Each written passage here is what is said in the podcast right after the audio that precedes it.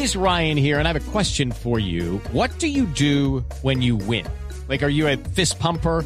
A woohooer, a hand clapper, a high fiver. I kind of like the high five, but if you want to hone in on those winning moves, check out Chumba Casino. At chumbacasino.com, choose from hundreds of social casino style games for your chance to redeem serious cash prizes. There are new game releases weekly, plus free daily bonuses. So don't wait. Start having the most fun ever at chumbacasino.com. No purchase necessary. BGW. Void were prohibited by law. See terms and conditions. 18 plus. Tengan ustedes muy buenas tardes, bienvenidos a Mesa Blue, a nuestros oyentes de Bogotá, Medellín, Cali, Barranquilla, Neiva y Villavicencio.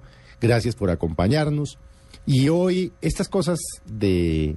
Hoy, bueno, hoy me acompaña, como ya desde hace varios domingos, mi colega y compañera de Mañanas Blue, María Juliana Silva. ¿Qué hubo, María Juliana? Hola Felipe, buenas tardes. Pues María Juliana fue la que descubrió a los personajes que trajimos hoy.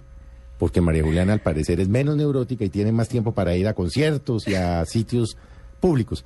Hoy tenemos una cosa que a mí me sorprendió mucho cuando María Juliana la semana pasada me comentó, me dijo, oiga, estuve viendo una cosa que se llama Ópera Breve Estudio. Le dije, ¿y eso qué es?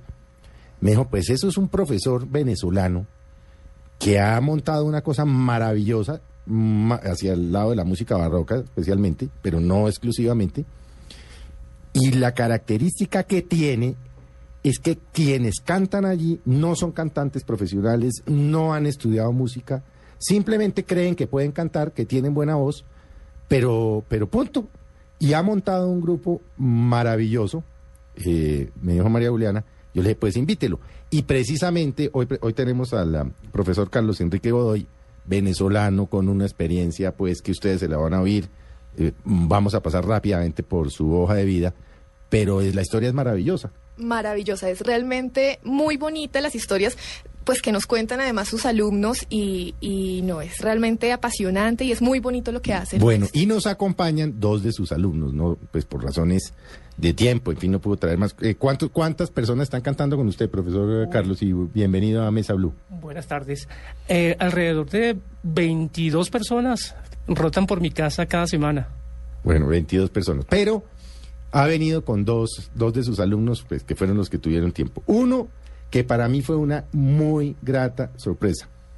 Y quienes eh, oigan su nombre posiblemente lo van a recordar. Se llama Carlos Alberto Chica, un periodista de 30 años de- en, las- en la televisión y en los medios. 35 años en la televisión, en los medios, en la prensa escrita. Y la gran sorpresa fue que cuando María Juliana me dio los nombres, yo dije, no puede ser Carlos Alberto Chica, si este es no, mi colega desde hace Compañero de 30 muchos años, años, compañeros de muchos Ajá. años en muchos medios. Y bueno, ahora nos va a contar por qué, Carlos nos va a contar por qué se dedicó o está dedicado a esto. Y el otro es un, ¿qué edad tiene usted, Jair? 33 años. Bueno, Felipe. se ve mucho más joven, ingeniero industrial, eh, mecánico de la Universidad eh, Nacional, dedicado a la publicidad, Jair Zorro, quien eh, conforma este grupo de ópera breve. Bueno, hablemos rápidamente, eh, vamos a hablar de con el profesor Godoy. Lo que pasa es que a mí me harta decirle profesor, pero tenemos dos Carlos. Entonces a Carlos Chica le va a decir colega. Ok, listo. Y, a- y al profesor Carlos Godoy le va a decir eh, Carlos. Carlos, ¿de dónde salió esto? Ópera Breve Estudio mm, es una necesidad. eh, cuando yo llegué hace 10 años a, a- a Bogotá, vine invitado a trabajar a la Universidad Javeriana, siempre eh, los, los padres de mis alumnos siempre se me acercaban y me preguntaban que qué posibilidades habría de, de cantar y todas esas cosas. Entonces yo abrí un pequeño espacio que se, se fue cultivando y cultivando y cultivando hasta llegar a esta idea de Ópera Breve Estudio que pretende trabajar con esa población de personas que no hicieron carrera musical, que interesados en la música. Recuerda que Latinoamérica es una es, es un- prácticamente es una región que canta. Todo se dice cantado, todos los todos los dialectos son cantados, todos los, todas las regiones tienen música. Eh, este país en particular, bueno, tiene un festival de, de canto en cada en cada ciudad. Entonces eso es, un- es una, ah, una motivación muy importante. La gente eh, simplemente apenas vence sus miedos a través de, de una clase, ya arranca a cantar y bueno, y no para, la gente llega con proyectos como decir, bueno, yo a mí me gusta cantar como X cantante pop y terminan cantando Barroco. Mozart y cantan Mozart y- barroco y cosas y uno se sorprende Y bueno, hemos ido como haciendo un estudio sistemático de qué pasa en las personas y qué, y qué, qué se puede manejar para que se comienza con, un- con una motivación primaria y llegar a esos estándares eh, de, de música de las más exquisitas, quizás diría yo, porque un- para una persona que llegue con un proyecto de cantar como Shakira y cantar Mozart, me imagino que pasará mucho, mucho, mucho, mucho, mucho eh, eh, historia por su cabeza y, y a su vez sustentan los argumentos de la, de la música que cantan y eso me parece fabuloso. O sea, pero entonces usted, por ejemplo, ¿qué tiene? ¿Quiénes conforman? Qué, ¿Cuál es el perfil de, la, de las personas que cantan con usted? ¿Qué Eh, hay allí? Ya vimos que hay un ingeniero mecánico que siempre quiso cantar y, Bueno. lo, y lo logró. Y obviamente, pues Carlos Alberto Chica, que pues como le digo, para mí ha sido la, la revelación. ¿Qué perfil hay? ¿Amas de casa? Mira, hay amas de casa, hay eh, contadoras, contadores, hay eh, ingenieros, ya tengo un par de ingenieros, Maestros de obra. maestros de obra. Tengo un muchacho que- fabuloso que es maestro de obra. El muchacho llegaba una vez a mi clase, recomendado por Carlos Chica, llega a mi, a mi clase hablando, ¡Ay, qué hubo maestro, cómo está! No sé qué, no sé qué.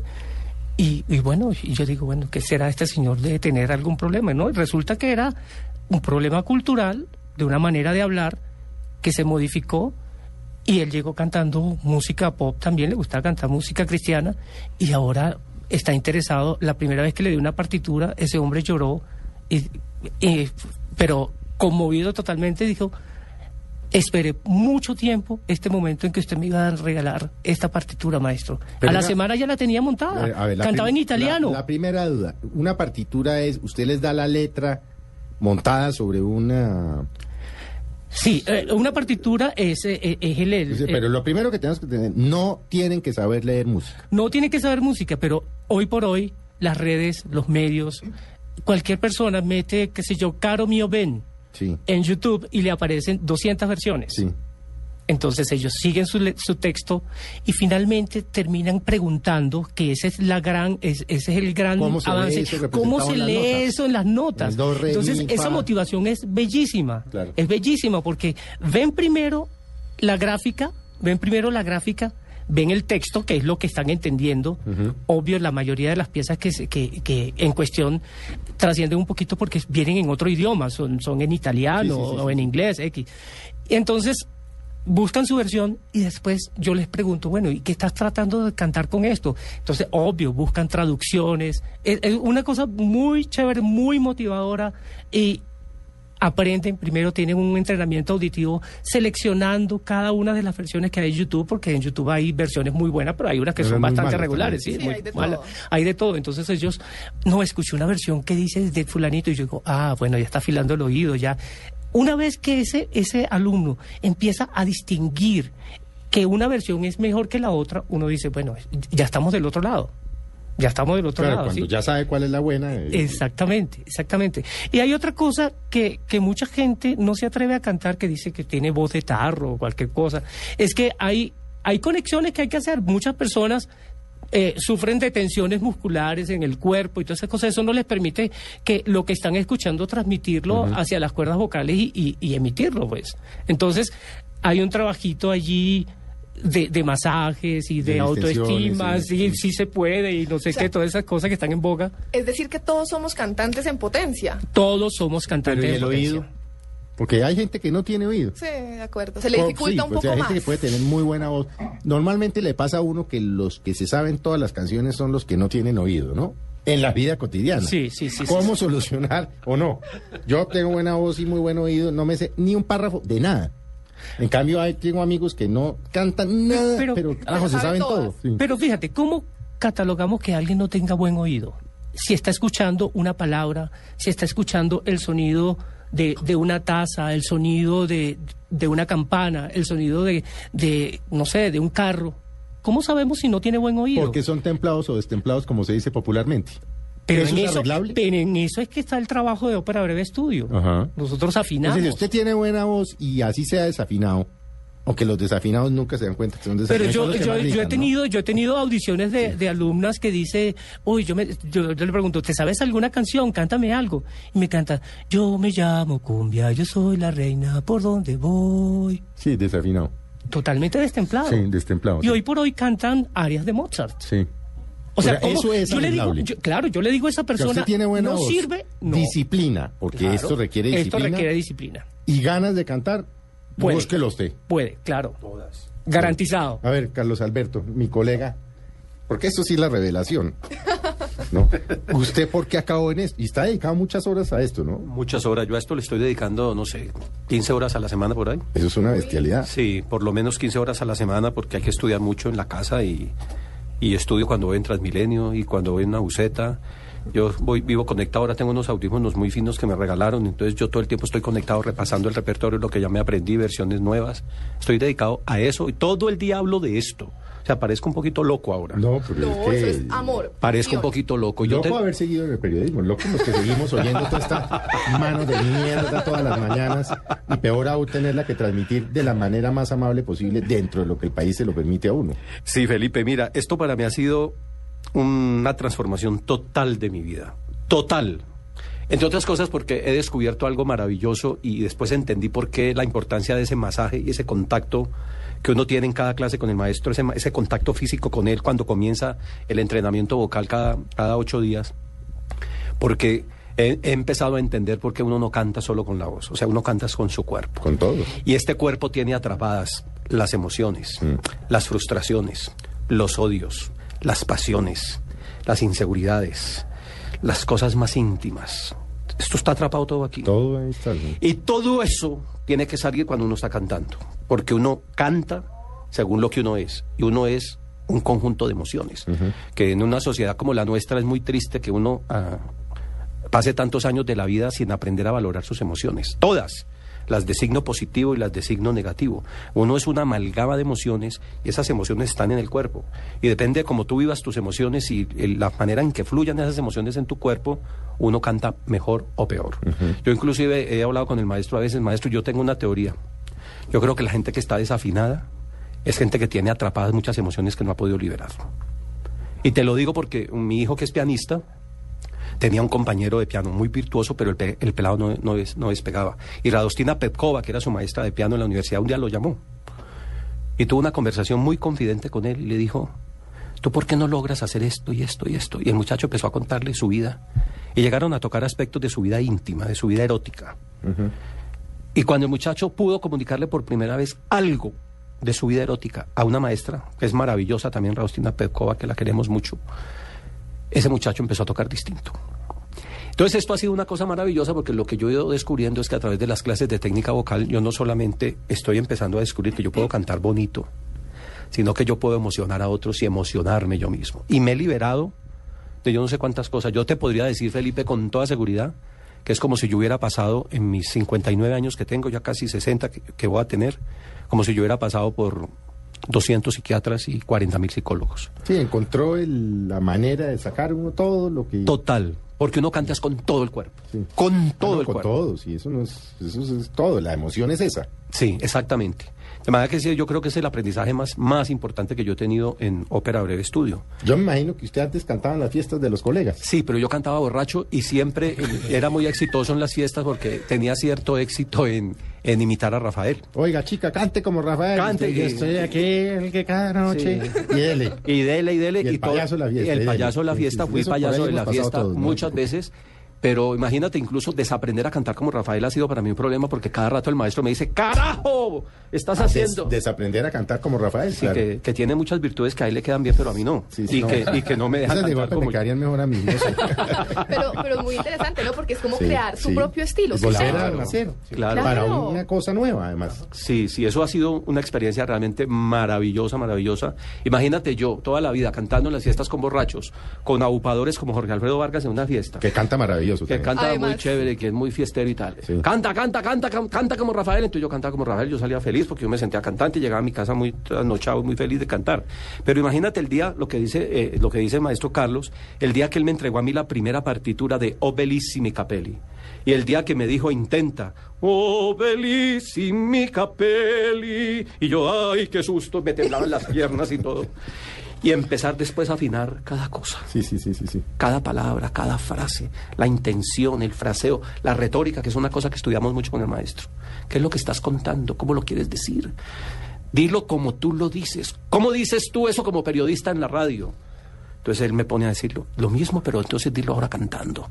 Eso es una experiencia maravillosa, Felipe. Bueno, y Jair, ¿cómo llegó a, a este cuento?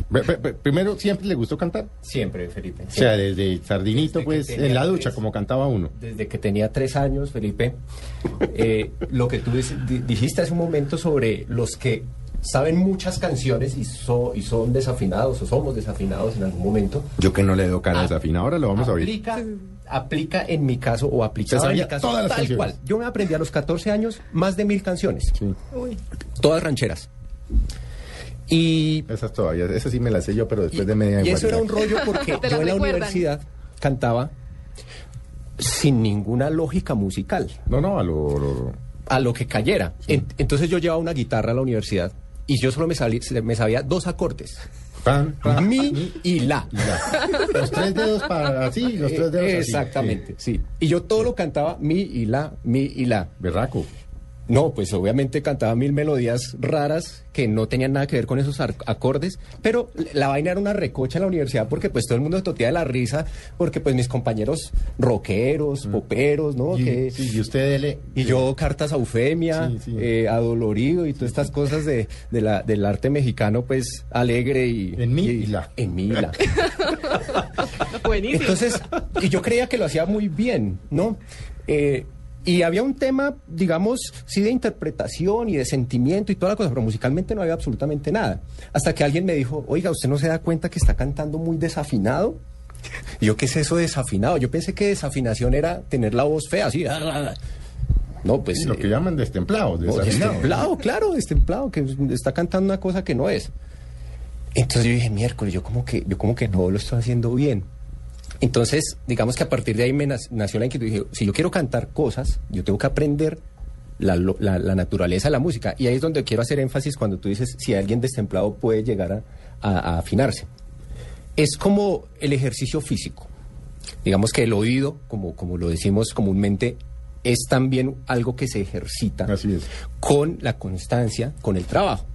Entonces, cuando yo soy desafinado, pero empiezo a, a reunir unas herramientas de estudio que me permitan decir por qué soy desafinado, qué debo, qué debo sentir cuando emito un sonido, cuando hago un sonido, qué debo sentir en, en- en- en- mis oídos, en mi cuerpo.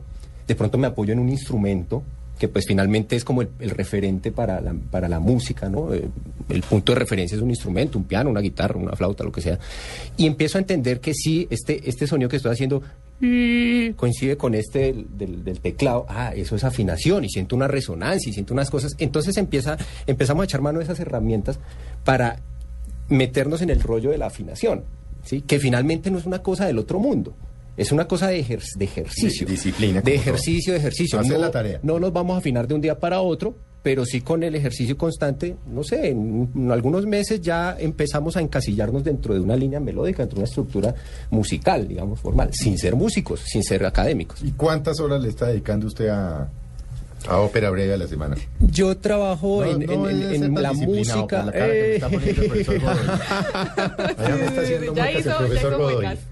Claro, a diferencia de Carlos que tiene mucho más tiempo. Lo que pasa es que él tiene más, más habilidades y destrezas que yo, entonces necesita estudiar menos también, que eso también tiene que ver. eh, más, más. pues también es cierto. mm, eso es- eso Cantó es- mucho eh, tiempo en mi en mucho tiempo en Miela, no. No, no, siempre, siempre va a hacer falta tiempo para la música. Siempre va a hacer Porque falta como tiempo. uno en la vida siempre le falta tiempo para lo que le gusta. Para lo que le gusta siempre va a faltar tiempo. Ojalá, ojalá uno pudiera dedicarse todo el día haciendo pues Sí. racionalmente las cosas. Pero en mi caso, pues yo tengo mi trabajo y mis cosas, entonces a veces lo- las- los afanes diarios no le dejan No a uno más de dos horas diarias. ¿no? Es difícil abrir un campo, digamos, Pero más dos horas diarias es un juro de tiempo para una actividad distinta de la de sobrevivir en este país. Sí, sí. Sin embargo, como uno se va metiendo, se va, como se dice, enamorando más, entonces uno quiere más. Entonces dos horas le parecen a uno media o 15 minutos. ¿Por qué? Porque uno se sienta en el, en el piano o con el maestro o frente al, al- al- al material de trabajo y uno pone el reloj, bueno, va a trabajar hasta las 8 de la noche. La una Miércoles me tengo que acostar los vecinos. ¿Y está tocando empieza- algún instrumento? Pues digamos que yo me apoyo en el piano. Yo no soy pianista ni toco piano, pero eventualmente uno necesita Se dan unas basecitas de los acordes, las noticas para, para avanzar. Delicia ser vecino de Jairo. Pues por supuesto. Y ahora- delicia, ser vecino mío. Ah, bueno, además, porque ya llegan todo, todos todos los... los estudiantes pasan por allá. Pasa por allá. Claro. No, y mis vecinos son una maravilla. ¿En serio? Una maravilla. vale que hable bien de ellos, ¿no? Mi vecino, no, claro, claro, claro. Mis vecinos son una maravilla. La otra vez, cuando yo estaba eh, nuevo en el, en, el, en el estudio, en el apartamento, me tocan la puerta y yo dije, ay, ya empezaron a quejarse. Maestro, es que mis perritos este, son muy nerviosos. Y yo, ay, caramba, qué pena con sus perritos. No, pero lo que quiero decir es que cuando cantan sus alumnos, ellos se quedan tranquilitos. Y yo, Ay, no, qué bien. la otra vez, otra usted hace los ensayos en su apartamento. Claro, en mi Sí. apartamento funciona de Ahí estudio. mete 25 personas. No, no, no, ellos, 22, se- ellos o se hace- rotan. lo hace por eh, grupitos. Por, por grupitos, por horas y esas cosas.